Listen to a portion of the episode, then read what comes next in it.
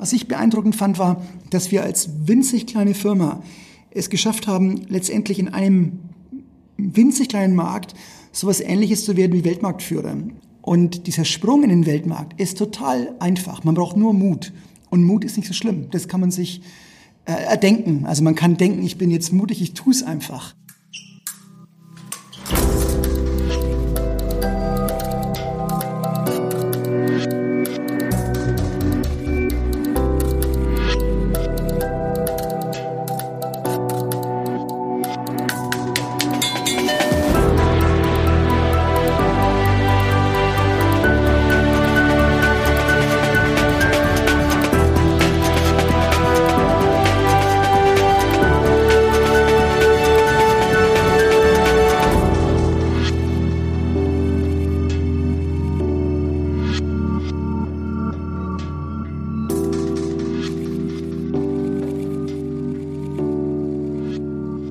Herzlich willkommen zu unserer vierten Episode. Diesmal hören wir Axel Hüttinger. Mit seinem Bruder Jörg führt er die Geschäfte der Firma Hüttinger. Das Familienunternehmen konzipiert moderne Science Center für den Weltmarkt. Gebaut werden die Exponate Made in Germany. Dabei ist das Lernkonzept, der Zauber der Science Center, den Deutschen eigentlich fremd. Axel Hüttinger will mit ihnen die Welt ein Stück weit verbessern. Warum er dafür selbst Spitzenaufträge aus der Industrie absagt, hat er mir vor einigen Tagen bei meinem Besuch am Firmenstandort in Fürth bei Nürnberg erzählt. Mein Name ist Corinna Niebuhr und ich wünsche euch jetzt viel Spaß mit Axel Hüttinger.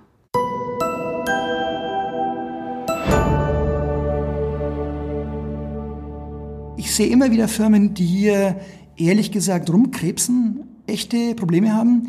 Und ich denke mir, mein Gott, hey, was du machst, ist so fantastisch, mach den Sprung.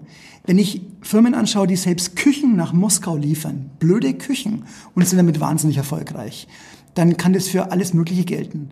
Und die Chancen, die wir haben, sind unglaublich. Wir brauchen nur diesen Mut, es zu tun und dann eben diese Qualifikation, mit Leuten gut umzugehen und Leute zu verstehen und die wirklich wertzuschätzen. Wenn ich irgendwo bin, egal wo, dann dauert es meistens nur ein paar Minuten, dann kommt genau diese Aussage, sag mal, bist du Deutscher? Ja, ja, klar. Und das kommt uns immer wieder entgegen, dass wir uns so anders verhalten. Und ich hatte dieses irrsinnige Glück, zwischen Studium und Zivildienst ein Jahr lang zu arbeiten auf solchen Automessen, Exhibits reinzuschrauben, weltweit, in Südafrika, Brasilien, Nordamerika, auf der ganzen Welt. Und ich habe da zum ersten Mal diesen Encounter gehabt mit anderen Kulturen und habe da Dinge erlebt, die waren schauderhaft. Also wie verhalten sich deutsche Messebauer in Brasilien, wenn sie den VW-Stand aufbauen? Und es gab mir schwer zu denken. Und ich hatte da eben das wunderbare Glück, zu üben und zu lernen in einer, in einer unschädlichen Umgebung, was die Finanzen betrifft. Also ich konnte nicht wirklich was kaputt machen. Und das war mein Riesenglück. Und habe das sau viel gelernt, äh, wie man sich zu verhalten hat. Und der, der typische Deutsche betritt einen Raum für ein Meeting. Hello, my name is Fritz. I found an error in Sys-Drawing. Und alle schauen wahnsinnig traurig. Obwohl Fritz eigentlich nur sagen wollte, ich habe mich vorbereitet, ich bin voll seriös und ich bin voll dabei. Aber er erreicht genau das Gegenteil. Und alle sagen, oh Gott, diese scheiß Deutschen. Und da muss man wirklich lernen.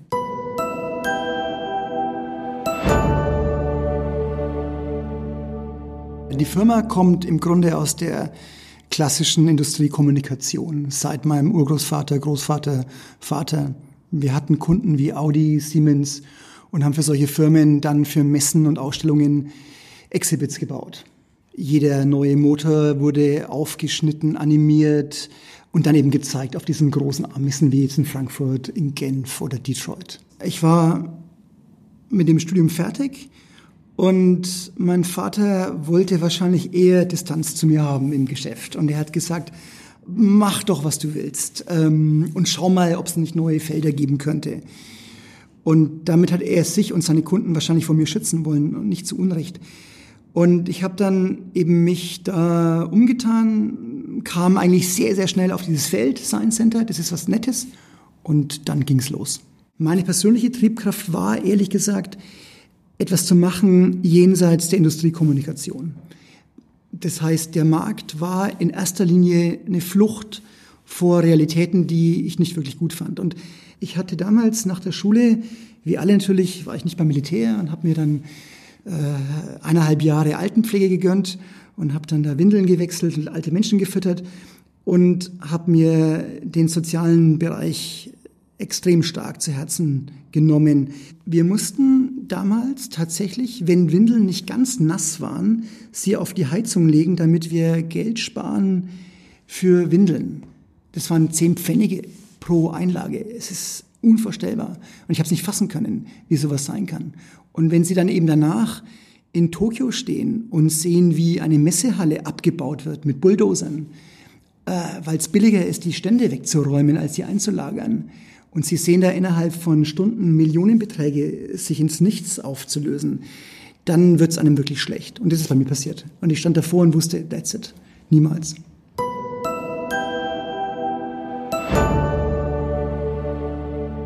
Und da kam dann wie durch ein Wunder dieses Schlüsselfenster Millennium Commission. Das heißt, die Königin von Britannien hat vor 20 Jahren beschlossen, dass ein großer Teil der Gewinne der nationalen Lotterie in UK investiert werden sollen. Einmal in Forschung, aber eben auch in Wissenschaftskommunikation. Und da die Engländer eben relativ nah an dieser angelsächsischen, amerikanischen Herangehensweise hängen, dass man eben Science Center baut, das heißt Museen, interaktive Ausstellungen, wo Kinder, speziell natürlich Kinder und Jugendliche, spielerisch mit Wissenschaft umgehen. Und das war eigentlich für uns dann der, der Schlüssel zum Erfolg, dass wir in dieses Geschäft kamen. Und das war damals das Glasgow Science Center in Schottland. Die Angelsachsen gehen mit Wissen und Bildung per se demokratischer um. Für die ist es nicht schlimm, etwas nicht zu wissen. Das ist kulturell kein Problem. Während in Europa, auf dem Kontinent, speziell in Deutschland, gibt es immer noch diesen Duktus, dass der, der nichts weiß, ein weniger guter Mensch ist. Und das steckt leider, leider schon sehr in uns allen drin. Und die Schule tut sein Übriges, dass die Schule äh, das übernommen hat. Wir sind die Bildungsinstitution, aber man hat eher das Gefühl, wenn man in der Schule sitzt, dass eben andere permanent klüger sein als man selbst. Und es ist sehr demotivierend. Und der Gründer des Feldes der Science Center, das war der Frank Oppenheimer, ehemaliger Mitentwickler der Atombombe, der hatte gesagt, keiner verlässt mein Haus, sein Science Center, das Exploratorium in San Francisco, mit dem Gefühl, dass andere klüger wären als man selbst. Und es ist genau dieser Ansatz. Also wie kreiere ich Motivation und wie kreiere ich das Gefühl, hey, ich habe es verstanden, hey, das ist cool, hey, ich will mehr wissen. Ethisches, moralisches Handeln basiert auf Wissen, auf Verständnis der Natur. Oppenheimer hat gesagt, it's man-made. Alles ist von Menschen gemacht, was wir sehen. Das heißt, die Science Center versuchen, das, was wir sehen, transparent zu machen, nachvollziehbar zu machen und eben Kinder zu motivieren, Dinge gut zu machen. Letztendlich ist ein Science Center genau so was, was man aus der Schule kennt, wie ein Physiklabor, nur viel, viel besser, schöner, netter und anziehender. Das heißt, ich habe dort einen Raum, eine Landschaft, die voll ist von Dingen, wo ich selber experimentieren kann zu allen möglichen Themen. Mathe, Physik, Chemie, Biologie. Und wenn man selber Kinder hat, wie ich jetzt mit rein, dann gibt es nichts Besseres, als leuchtende Kinderaugen zu sehen, die mit Exhibits spielen und plötzlich Physik und Mathe cool finden.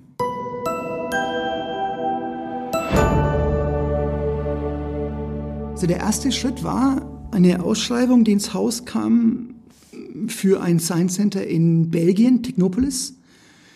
Und da war dann hier keiner da, der sich darum kümmert. Und dann bin ich halt dahin und habe einen Auftrag gewonnen, fünf Exponate zu liefern plus eine große Energiemaschine. Und Technopolis war damals in Europa ein solides, großes Projekt und war dann genug für eine Referenz, um dann da weiterzumachen. Und dann war eben der Punkt, es gab in England eine, eine Konferenz, die heißt British Interactive Group. Und da habe ich diesen Peter Anderson kennengelernt. Und der hatte eben in der Zeit, 1999 im Sommer, an der Ausschreibung gearbeitet für das Glasgow Science Center. Und das war dann der Sprung für uns, eben auch mit dem Dr. Peter Anderson, in das Feld, in das weltweite Feld der Science Center. Das heißt, wir haben von Glasgow aus eigentlich sofort den Weltmarkt dann mit erobert, wenn man das Wort nutzen darf. und haben den deutschen Markt eigentlich mehr oder weniger ausgelassen, obwohl ich sagen muss, alle Science Center, die es in Deutschland gibt, waren wir irgendwie mit beteiligt. Nur der Markt ist für so eine große Firma einfach viel zu klein. Wenn man so groß ist wie wir mit 120 Mitarbeitern, äh, wir machen im Jahr zwischen 13, 14, 15 Millionen Umsatz, dann reicht der deutsche Markt nicht. Daher war der Weltmarkt eigentlich äh, die einzige logische Konsequenz. Wie bei allen Firmen gab es Krisenzeiten, Märkte sind weggebrochen, wir hatten teilweise Projekte, die sich, die sich unfassbar, unfassbar schlimm entwickelt haben finanziell, wo wir wirklich geblutet haben. Es ist ein ganz normales Projektgeschäft, dass Aufträge wegbrechen, existierende Aufträge nicht mehr da sind, ähm, man zu billig anbietet, plötzlich zu viel liefern muss, ganz normal. Und man braucht nur die Fähigkeit, solche Sachen durchzustehen. Und man muss halt dann eben auch mit Leuten reden können, die Geld haben, sprich Banken. Und man muss versuchen, mit den Leuten zurechtzukommen, was einem sehr schwer fällt. Wir hatten 2008 ein Meeting mit unserer Bank. Da wurde mir speziell und dem Jörg vorgeworfen, dass wir letztendlich irrational sind. Dass wir sagen, wir wollen nicht für die Industrie arbeiten, wir wollen cooles Zeug machen. Das war im Frühjahr 2008. Und es wurde uns gesagt von der Bank, wir sollen uns mehr konzentrieren auf die Autoindustrie. Ende 2008 waren die Aufträge der Autoindustrie auf Null heruntergebrochen durch die Krise. Und 2009 war gar nichts da. Und damit war es eigentlich dann auch in meinem Vater sonnenklar, dass dieser Ausbruch in die Welt der Kultur- und Bildungsprojekte letztendlich auch wirtschaftlich echten Sinn macht, im Sinne von Stabilität. Man macht zwar weniger Geld, klar, aber man ist stabil.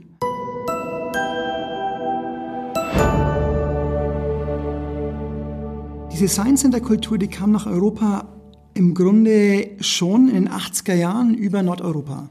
Das heißt, die Dänen, Finnen, Norweger, Schweden, Engländer, die haben damit eigentlich schon recht früh begonnen. Und der echte Durchbruch in Europa war dann eben dieses Jahrtausend mit der Millennium Commission, das eben UK so zugeschlagen hat. Und das gab dann den Anstoß, dass auch in Deutschland Projekte entstanden sind. Aber eher alle solitär. Das heißt, das Fano Science Center in Wolfsburg ähm, entstand genau in diesem europäischen, wenn nicht gar internationalen Kontext. Das kam nicht aus Deutschland, das kam wirklich von außen. Und Feno vorher war in Bremen ein Projekt initiiert worden, das Universum, was es bis heute sehr erfolgreich gibt. Das waren die beiden großen Projekte. Und dann folgte Heilbronn, dann gab es noch das Mathematikum in Gießen. Aber all die Projekte, die basierten auf Einzelpersonen, auf, auf Gruppen, die sich eigentlich nur inspirieren lassen haben durch die Nicht-Deutschen. Und es klingt naiv, aber wir tun das tatsächlich nicht für Geld.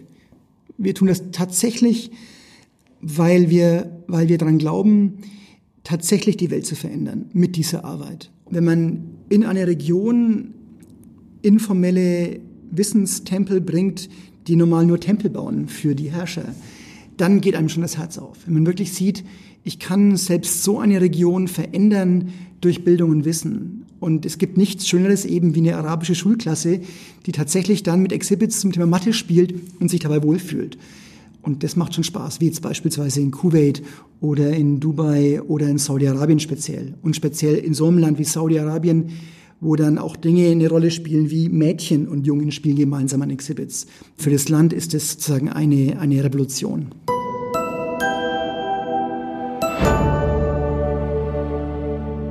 Ich hatte witzigerweise vor ein paar Wochen ein Abendessen mit dem KP-Chef von Beijing. Der ist gleichzeitig der Chef von dem großen Technikmuseum. Und wir hatten da die übliche nette Zusammenkunft. Und ich meinte dann, naja, ihr Chinesen, was euch so fehlt, ist Kreativität und Kritik und Inspiration. Und der sagte, ja genau, das stimmt, es ist genau richtig, genau in die Richtung müssen wir gehen, Richtung Kreativität, kritisches Denken und darum machen wir das hier. Und es ist klar ein Teil vom Plan. Und ich fand es schon wahnsinnig brutal beeindruckend, wie ein KP-Funktionär sagt, ja, informelles Lernen, Konstruktivismus ist Teil unserer Agenda. Und wir machen es auch. Und wir reden nicht nur drüber. Und das hat mich schon umgehauen.